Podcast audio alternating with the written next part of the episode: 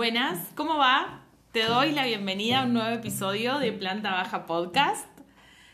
En el día de hoy estoy muy feliz, muy emocionada porque tengo una invitada, una invitada maravillosa, genial, para presentarte. Estoy con Julia, Julia es mi amiga a quien quiero y admiro profundamente. Y ella es eh, licenciada en Letras Modernas por la Universidad de Córdoba, pero la invité principalmente porque tengo ganas de compartirte como su visión respecto de las letras, de la literatura, de la acción de leer. Y creo que está bueno compartir con alguien que sabe de esto un montón y bueno, tenemos mucho para aprender de alguien como Julia. Bienvenida. Ay, bueno, muchas gracias. Ana, primero que nada te quiero agradecer eh, mucho por compartirme bueno, este proyecto eh, que has emprendido, que me parece maravilloso porque hacer algo que no busca tener rédito eh, de cualquier forma, sino por el hecho simple de querer hacerlo, me parece algo maravilloso, ¿sí? Eh, muchas gracias.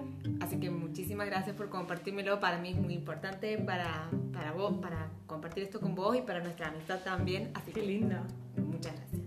Y bueno, yo soy Julia. Eh, me gustaría presentarme. Soy, por favor. Como ha dicho Ana, soy licenciada en letras y bueno, eh, actualmente estoy trabajando en mi investigación personal que forma parte de mi doctorado futuro también en letras. Eh, sí, eh, bueno, tengo para hacerlo, tengo una beca del el Consejo Nacional de Ciencia y Técnica, llamado CONICET. Eh, estoy en esa hace dos años y bueno, un poco lo que estoy investigando ahí es sobre literatura japonesa. Wow. Por lo tanto, hablo japonés Me también. Encanta. Sí. ¡Qué lujo! Mm, sí. ¡Qué eh. lujo tener a Julia en este episodio! Por Dios. Bueno, y estoy estudiando de la literatura japonesa, poesía japonesa. Eh, hace cinco años más o menos que me dedico a esa parte de la literatura universal. Eh, lo hago desde una perspectiva filosófica, entonces, bueno, visto... Ideal Sí, sí, o sea, el favorito de planta baja es la, la, parte filosófica del todo. Del todo, sí, sí, sí. Hacer la pregunta o no. Hacer la pregunta. Eh, creo que. Hacer la pregunta. o sea, las preguntas como por ahí más em, difíciles o menos esperadas o las que damos medio por obvias y que nunca te sentás como realmente a cuestionártelo. Y con la lectura, creo que la lectura, como casi todo, no se escapa de eso. O sea, todos o todos, todes, todas, leemos. De alguna manera todos los días lees. Y entonces, como mis ganas de traerte era para compartir como esta parte. ¿Cómo es que leemos? ¿Qué es leer? Todo lo que leemos es literatura. ¿Qué, pasa con eso? O sea, eh, primero te, voy a contar desde dónde me paro. Em, bueno, obviamente aprendí a leer como la mayoría de las personas calculo en la escuela primaria, pero realmente lo digo mucho, muchos de mis amigos me han escuchado decirlo, desde que aprendí a leer nunca más paré y creo que eso nos pasa a todos de alguna manera. Sí, sí, sí. Eh, pero creo que aprendí a leer más o menos en tercero o cuarto grado del colegio. Leer de corrido, ¿no? Que nos pedían leer de corrido leer de y leer de y leer literatura. Mm. Me pasó más o menos en esa, en esa etapa de la primaria que, no sé, pintó Ana antisocial y no, no participaba de los recreos y de los juegos así de, comunes de los niños que iban al recreo a jugar con la pelota. Siempre jara, nunca jara. Toda la vida. Siempre ñoña, nunca ñoña. Real, esto es real. Y me iba a la biblioteca de la escuela. Tenía la suerte de que la biblioteca de mi escuela formaba parte del colegio y que además tenía que una, variedad. perdón, ¿no? Ah, ok, claro. no, no. Eh, esto, o sea, la biblioteca del colegio de, a donde yo iba era una de las más grandes, digamos, de, de bibliotecas públicas, bibliotecas populares de la ciudad. Entonces tenía una colección de libros infantiles, que es como decirte, no sé, tres, cuatro, cinco bibliotecas. Y ahí aprendí a leer y llegué a un punto en donde realmente me había leído todos los libros de... Para sexto, séptimo grado me había leído todos los libros de esa sección. Ay, eh, infantil, preadolescente. Eh, y me pasó algo muy loco, que obviamente ya me había hecho prácticamente amiga de la, de la bibliotecaria, Susana, por supuesto que me acuerdo su nombre, la amo. Eh, y me dijo, bueno, ¿y ahora qué querés saber? Chao.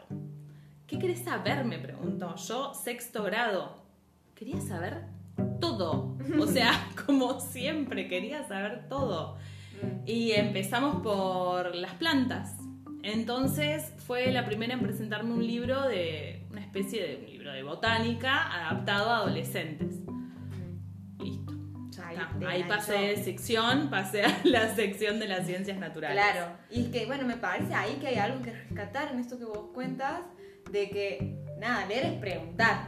Así como Susana te ha preguntado, bueno, ¿qué quieres saber? Eh, leer es preguntarse siempre y porque uno piensa que leer está encontrando una respuesta y no, al contrario, a mí me parece que leer es estar todo, tiempo, todo el tiempo preguntando, preguntándose sobre eso que está pasando, cuestionando eso que está pasando. Eh, como que cuando entramos en letras nos hacen como estudiar el pacto de lectura, ¿no? A mí siempre me llama la atención eso, no sé si alguna vez lo has visto en el secundario. No sé qué se trata. Bueno, el pacto de lectura es hacer el pacto con el texto eh, que te encuentras. Si vos te encuentras con un texto de anatomía, no sé, súper complejo, un manual re grande, todo, haces un pacto de lectura de que ese libro te va a dar cierta información a la que vos le das crédito, le crees fielmente, porque es un libro de ciencia, lo de verdad que está ahí es incuestionable etcétera. Si te dan una novela, haces un pacto de lectura de que si aparece un mono y da a luz a un extraterrestre, vos pactas con eso porque eso es la ficción. O sea, pactar en creer una, una mentira, entre comillas, ¿no? Eh, pero si algo que me parece que cada vez más eh, hacemos es preguntar a eso, ese pacto de lectura que hacemos. O sea, uno dice, bueno, sí, le creo todo, pero para mí no, para mí hoy en día mientras leemos estamos todo el tiempo preguntando, ¿esto es así? Como que a mí me pasa últimamente que estoy leyendo así una novela, no sé, de cualquier índole y digo, ¿de verdad ha pasado esto? Y vuelvo sobre la página, así, ah, para mí está todo el tiempo, todo el tiempo estoy releyendo. Releyendo. Sí, o bueno, cada vez que agarro la misma novela, yo, bueno, vos sabrás, te imaginarás que yo leo todos los días. Tal cual. Eh, distintas cosas, distintos textos, pero bueno, la mi lectura recreativa la gran parte leo novela o poesía, pero siempre estoy ahí, todo el tiempo volviendo a leer, ¿no? Volviendo, a leer, porque me pregunto todo el tiempo, ¿esto está pasando de verdad?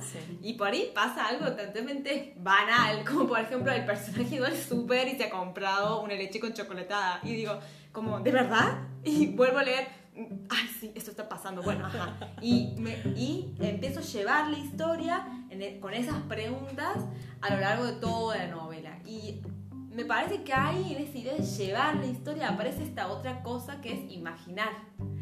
Porque la lectura, para mí, cuando uno la empieza a desarrollar de tan chica como vos, y como, bueno, ya voy a contar yo cómo me empezaba a iniciar en la lectura, es que la lectura está indisociable, es indisociable del imaginar. Uno. Y, es muy importante la imaginación, o sea, es muy importante poder imaginar mundos posibles y mundos probables, ¿no?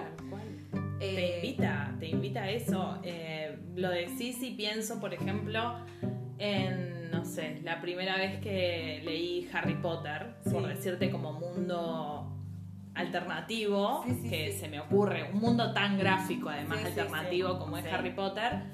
Eh, y después de grande, cuando leí, suponte, y que lo digo de grande porque lo leí hace, no sé, un par de años, cuando leí Tolkien, también me pasó exactamente lo mismo. Fue como, wow, por Dios, estos mundos alternativos es como se escapan completamente. Y es porque eran personas, a ver, o sea, no, no, sé qué onda la escritora de Harry Potter, pero Tolkien era un chabón que, nada, era un loco que, no solo un loco de la guerra, sino que también tenía la facultad de la imaginación, es un gran lector. E incluso, bueno, no, no sé si sabes, pero la parte de los, el ejército de árboles que pelean es una imagen que imagina, o sea, una imaginación de Tolkien de cuando atraviesa un bosque a caballo. Wow, Que esa imagen de todos los árboles viniéndosele encima le hace, le hace imaginar ese mundo, ese personaje posible de de los árboles que luchan, ¿no? Y yo creo que esa facultad de poder ver ánimo en las cosas, de poder inventar una historia de las cosas, solo se genera, solo se crea leyendo, digamos. Solo se crea leyendo porque, primero, porque leer te incentiva a soltar la imaginación. Se puede escribir cualquier cosa. Hay infinidad de libros, bibliotecas y bibliotecas. O sea, y creo que esto no se reduce a la literatura, ¿no? Como que nada, nosotros siempre hablamos y compartimos cosas de medicina, de lo que vos haces. A mí, nada, me llama mucho la atención, me sorprende mucho. También el nivel de ficción, así, de nuevo entre comillas, que manejan los libros de medicina, así, de biología. de biología y ciencias. Porque te hacen imaginar posibles mundos. Bueno, ¿qué pasaría si, un si el corazón de un cuerpo latiera a tal velocidad o si el corazón de un cuerpo estuviera electrificado a tal, no sé, eh, nivel? Eh, vos lees eso, pero también tienes que imaginarte la posibilidad de lo otro. De lo otro, constantemente. E, imaginar es abrirte, es, viajar, es abrirte el mundo, digamos. Si no estás todo el tiempo pegado a las cosas así, y es muy embole la vida así. o sea, para mí, para mí es una, em, o sea, como que para mí me, eh, un poco me aburre la vida así, no sé, la vida cotidiana, no sé, el, orden de lo, de lo cotidiano. Si no puedo imaginar con algo, no sé, bueno eh, cuando me iniciaba la lectura, así como vos también, porque aprendemos a leer desde muy chicos, por, bueno, porque hemos esa suerte, a mí mi mamá me llevaba al súper, eh, a mí a mis hermanas me llevaba al súper y hasta que ella hacía la compra, la podíamos o teníamos la opción de acompañarla subidas en el carrito, que para mis hermanas era lo máximo, ir así en el carrito que tu mamá te empuje, o de irnos a girar por ahí y después te llamaban por el altavoz del súper. Me encanta. Pero bueno, entonces yo llegaba al súper, mamá me llevaba y yo decía como, no, o sea, ¿para qué voy a ir a elegir productos, ir en el carrito? Mejor me bajo y me iba corriendo a, esa parte del disco, ¿te acuerdas? Que tenía como una sección de CDs donde ponían auriculares y de libros ¿entiendes? El paraíso del supermercado. El paraíso del supermercado y me encontré, mi mamá siempre me cuenta que me encontraba leyendo sentada en la góndola con todos los libros, había sacado todos los libros y me acuerdo que era una lectura, obviamente, bueno, en principio muy iniciática, así de los libros infantiles que tienen esto de las texturas, los colores. Y yo me acuerdo que quería revisar todos, no quería que me quede ninguno sin revisar, así, a ver si tenía un juguete, algo así. Y las me acuerdo que cuando recién aprendí a leer, leía las palabras que podía, ¿entiendes? Iba por la calle, me llevaba mi niña en el centro y yo leía todo, cartel que veía lo leía. Eh, y, siempre estaba preguntándome por, bueno, ¿y esa palabra qué significa? ¿Cómo la lleno de sentido, ¿entiendes? Ese proceso sí es, eh, yo no puedo evitar por cómo soy. Eh, todo lo que decís de imaginar, e incluso de la batalla de los, de los árboles que decías, em, para mí es tan propio del ser humano imaginar, o sea, real es como nuestro superpoder. Para mí es como Sí, sí, realmente el superpoder del, del, ser humano. Claro, ¿para qué queremos poderes, amiga? Tal cual. Cuando uno dice, ah, yo quiero ser invisible, yo quiero poder volar. listo, sos invisible. En un, sí. en un segundo puedes imaginar cualquier cosa. Bueno, también eso está totalmente asociado a jugar, digamos, jugar. nuestros juegos.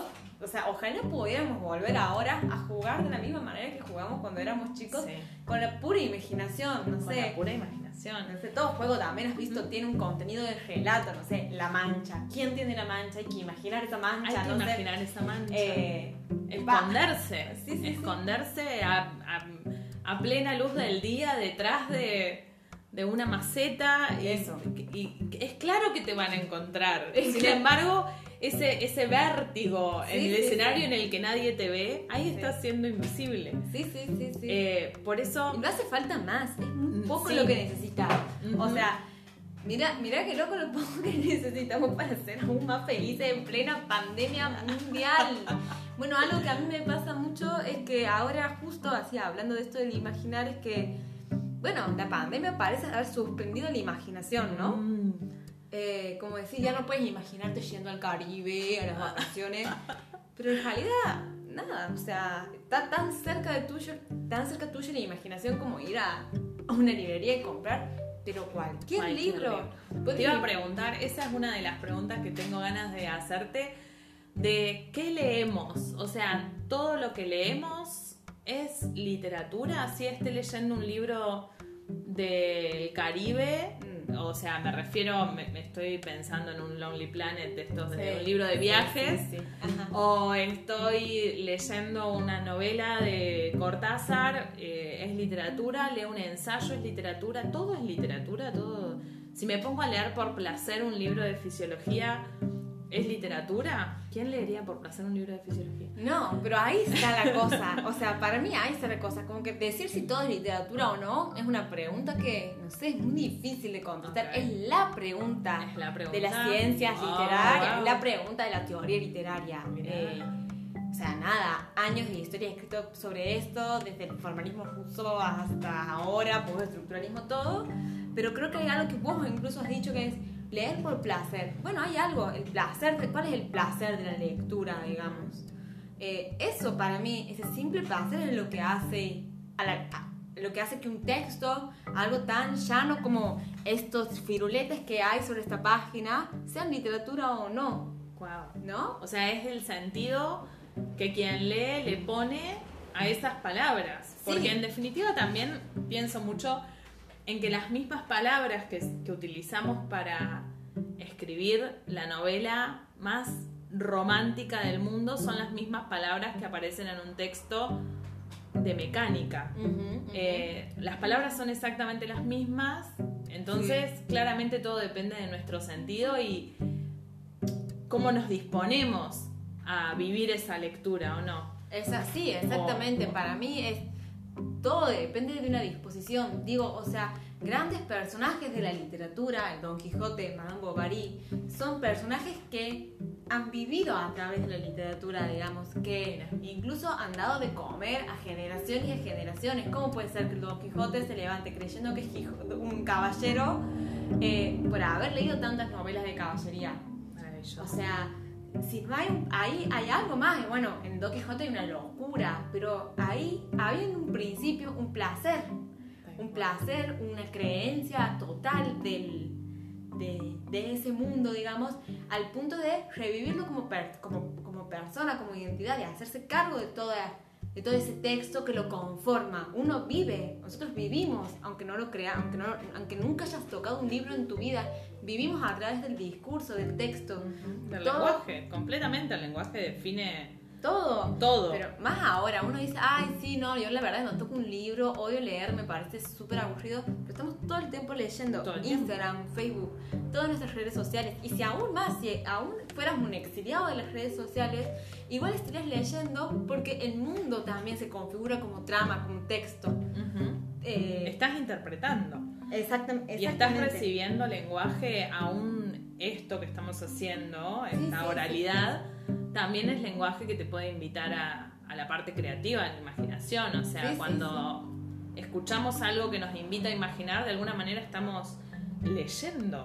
Sí, sí, sí. O sea, No lo podés separar, me encanta lo que dijiste al principio, no podés separar leer de imaginar. No, nunca. Para mí, para mí no hay manera. Y también porque leer es como una actividad tan grande. O sea, como hoy, hoy vamos a hablar, o sea, hoy estamos hablando de leer libros, ¿no? Pero yo creo que leer es tan grande como que estás todo el tiempo leyendo, leyendo, no sé, vas a, a una tienda donde venden té, agarras la lata de té, ves la descripción, leer eso ya es una invitación a un mundo. El té de una noche en Palermo que está conformado con hebras de negro, con eh, pétalos de rosas secos y no sé qué otra flor.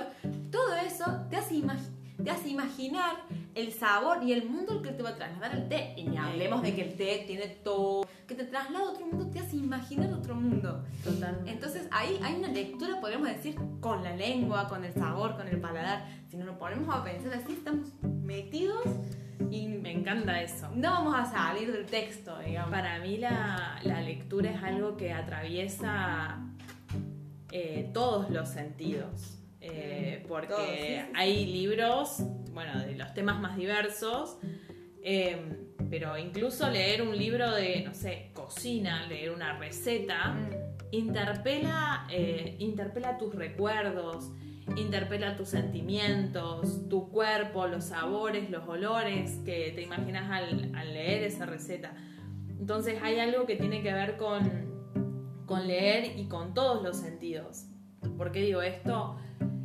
Volvemos al tema de la imaginación. O sea, cuando vos te imaginás, te imaginás ahí, te imaginás todo. Te imaginás eh, el viento mientras vas cabalgando por el bosque, te imaginás si cae agua, te imaginás el olor, eh, a, no sé, a la tierra mojada, suponte. Entonces hay algo como, insisto, tan natural Sí. en el ser humano, en, en el acto de la lectura, Sí, en la sí. construcción del lenguaje, que en definitiva volvemos a lo mismo, ¿no? Nuestro superpoder de crear de cosas, crear constantemente.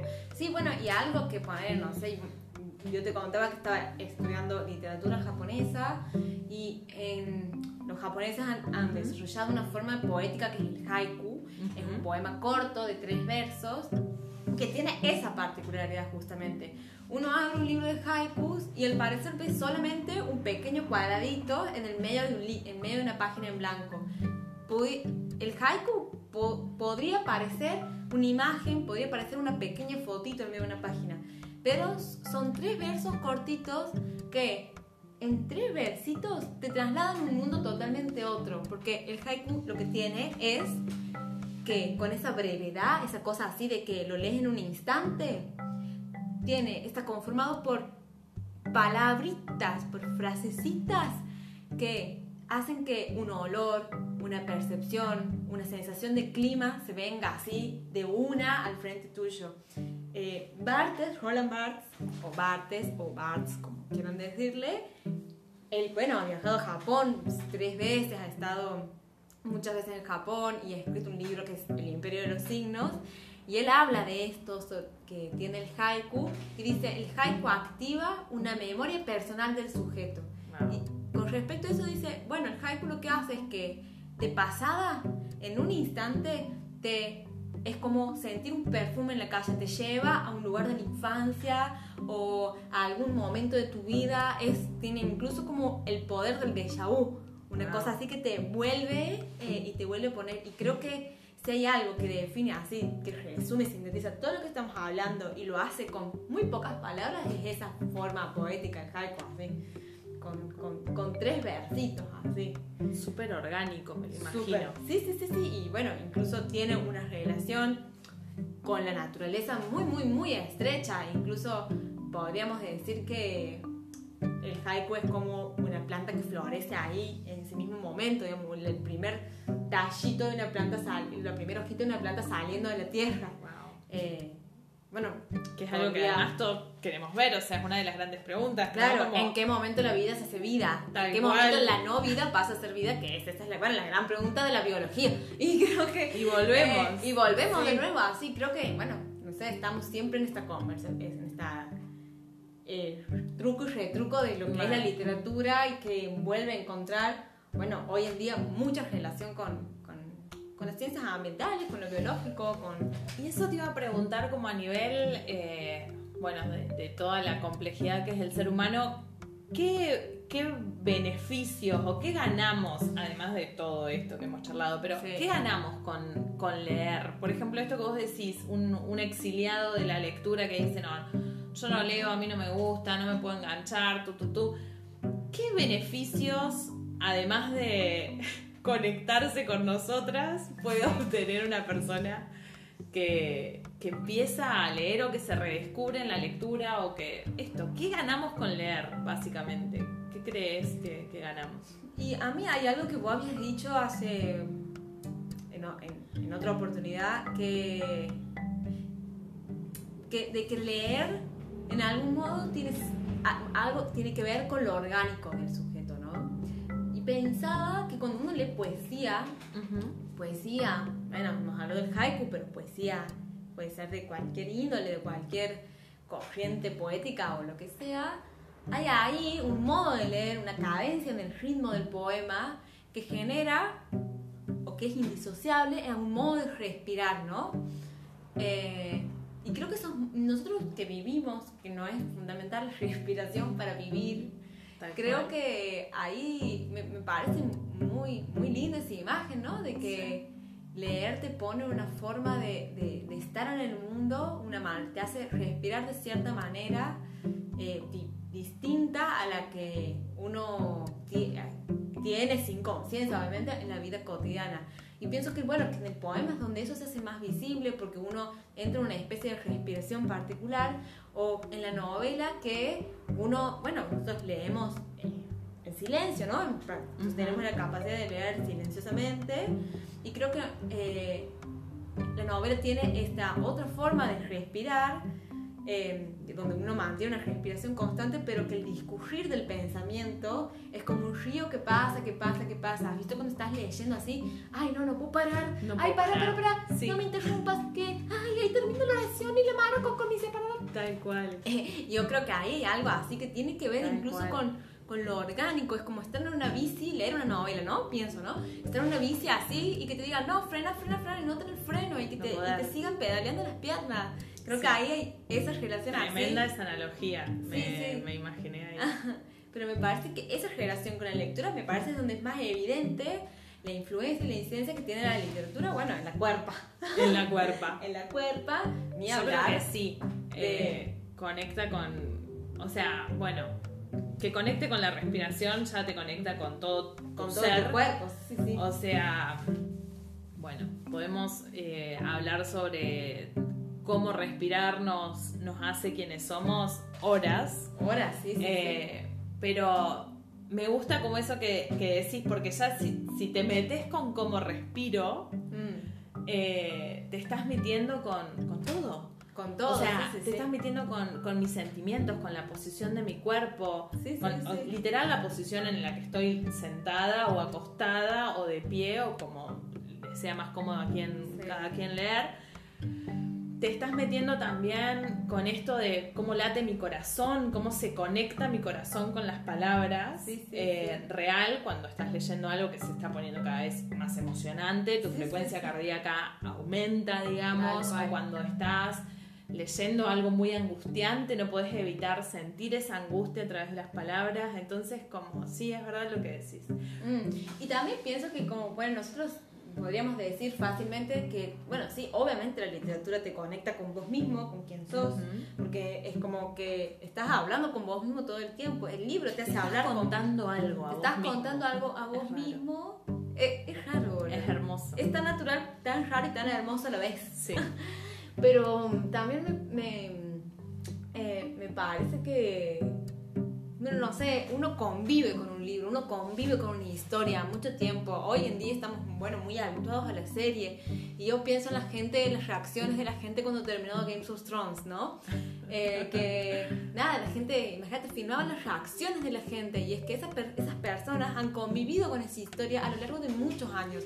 Igual que Harry Potter. Hay gente que ha crecido con Harry Potter. Yo tenía la misma edad que Harry cuando Harry se empezó a publicar.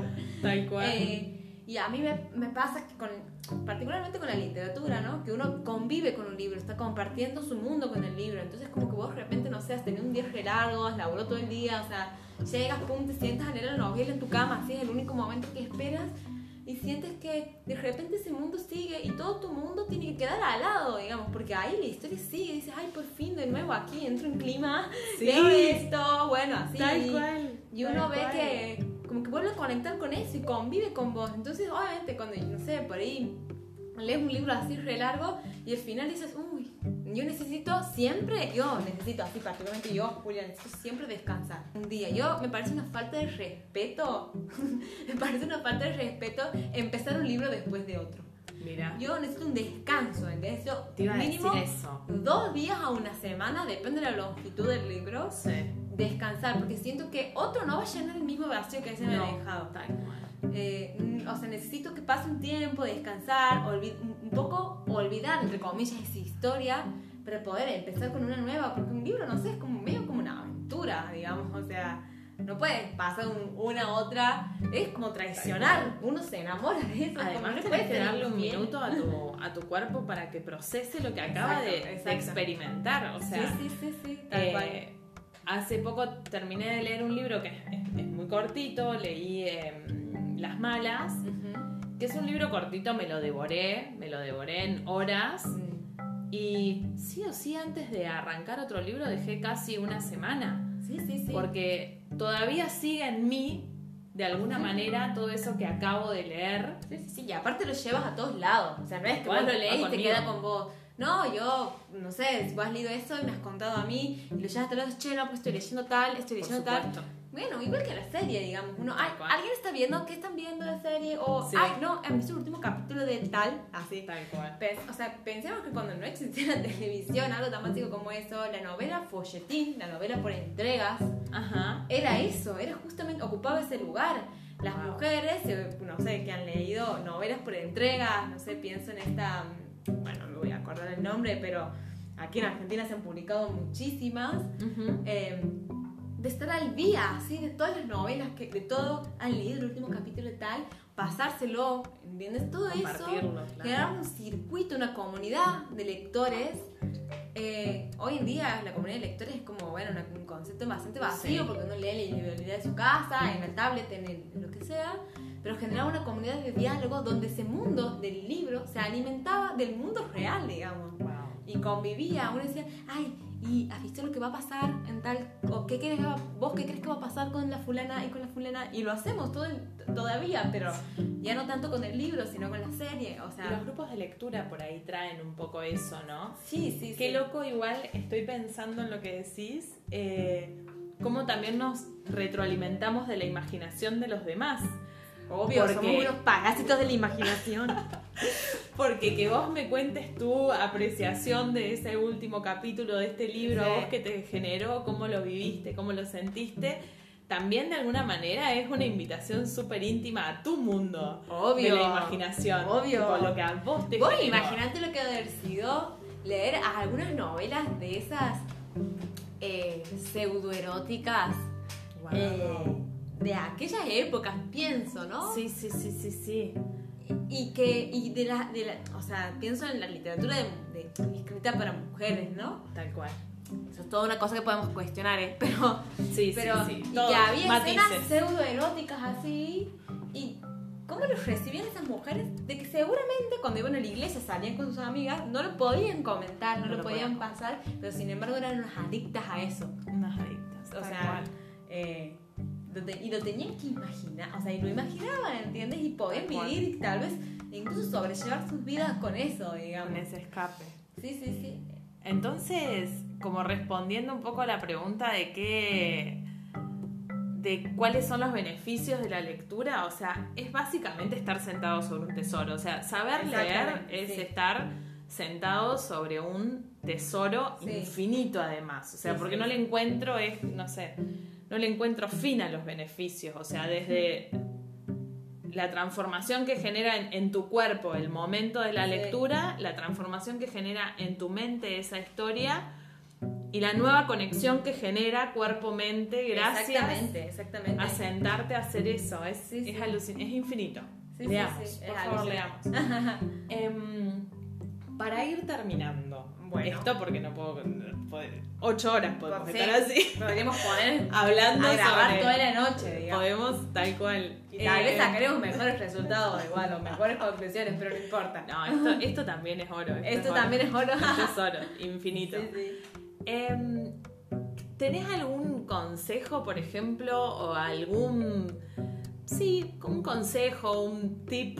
No, no un tip, pero esto, una, alguna observación, alguna recomendación para quien tenga ganas de, de retomar la lectura si es que la dejó o de repente bu- busca la manera de engancharse pero no sabe cómo. ¿Algún consejo para generar o el hábito o sentarse a, a hacerlo simplemente? Mm. Tengo muchos consejos. Ajá. Pero, o sea, podría dar uno, o sea, voy a dar uno como abstracto, que es, para leer hay que leer. Para saber qué nos gusta hay que leer, hay que explorar, hay que ir a una librería, una actividad linda, ir a una librería, pasar una tarde, de, de estantería en estantería viendo qué me llama la atención, qué me atrapa, qué me hace un clic en el, en el cuerpo para leer. Pero después creo que puedo dar un consejo práctico. Tengan los libros en el baño. ¿En el baño? Tengan los libros en el Me baño. encanta. Cerca ahí de, de donde vamos a hacer nuestra necesidad natural. Ajá. Porque cuando algo sale, algo entra. ¡Wow! me Eh, encantó. Así que me parece que eh, es aparte de ese momento así tan mirando la nada, o sea, el celular se, chicos se deforma el dedo meñique. Dejemos el celular en la mesa hasta que vamos al baño cinco minutos y tengamos el libro en el baño. Nada, leer un párrafo es un montón, avanzó un montón. Ya de la historia te he dado una pequeña caricia en la cara, digamos. Eh, y creo que ese es uno de los tantos consejos prácticos que podría dar sobre, sobre leer, porque además, nada, algo que para mí todavía no, no, no hemos mencionado, pero leer es escribir. Y es porque cuando si vos estás leyendo, estás imaginando, inmediatamente ya estás escribiendo. Sí, yo creo que cualquier persona que se vuelve lectora termina sí o sí siendo una persona Sí. escritora sí o sí, o sea, todos escribimos. Yo estoy segura que alguno de ustedes que está escuchando esto, seguro ha escrito algo. Tal cual. Seguro ha escrito cual. alguna vez un poema, una carta de amor, una carta Sí. de no amor, una carta de reclamo, una denuncia, lo que sea. Leer, o sea, leer te va a llevar sí o sí siempre a escribir. Y escribir es hacer un acto de poner en palabras lo que nos pasa, que es una cura, es medicinal. No sé, Qué hermoso. ¿sí? Hermoso ese consejo, o sea, Sí, leer aunque sea un párrafo ya es estar leyendo. exactamente. Soy muy fan de esos consejos porque mm, hay como algo asociado a que si voy a hacer algo tengo que ir por todo. Sí, no, Como no, no. si voy a No quiero aprender carpintería, entonces voy a construir un mueble gigante, quiero Es- leerme, entonces me voy a buscar la historia de la locura y me la voy a leer entero.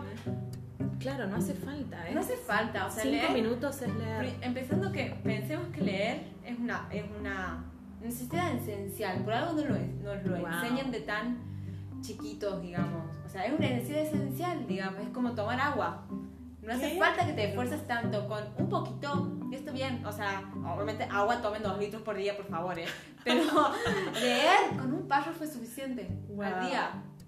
Un día lees uno, un día lees dos, un día no te vas a poder aguantar y vas a leer el tercero, y así. Vas Qué hermoso. Un día después de leer el tercero, una página, vas a llegar a leer un capítulo. Y ahí te vas a dar cuenta que, no sé, no hace falta leer un capítulo, dos capítulos para sentirte bien. Ay, hoy he leído todo el día. No. El libro no te apura, no te pide, no te da relojes. Hermoso. Hermoso, Julián. Bueno, gracias. Leer, leer es una actividad esencial de- del cuerpo. Sí, es sí. maravilloso y es verdad. Sí, sí, Eh, Hay quienes no nos podemos contener y necesitamos Sí, sí, sí. leer cada día. Me encanta. Como comer, no sé. Tal cual, No, tal cual. Julia, gracias. No, Gracias gracias infinitas. Claramente esto puede llegar a tener una parte 2, 3, 10. Espero. Porque hay tela para cortar sobre la encantaría. escritura, sobre la poesía. Sí, sí, me encantaría, me encantaría. Sobre, Amo bueno, planta géneros. baja, aguante planta baja. Muchísimas No gracias. No, no, no. Muchísimas gracias por aceptar esta No, gracias a vos por invitarme. Bueno, espero que hayan disfrutado esta conversación tanto como yo, que creo que más evidente imposible, de que es un placer compartir con una amiga el placer, valga la redundancia, por la lectura, por las palabras, por la comunicación, por el lenguaje, por todo esto que estamos haciendo. Espero que lo hayan disfrutado. Gracias infinitas por escucharnos y nos encontramos la próxima semana en otro episodio de Planta Baja Podcast. Adiós.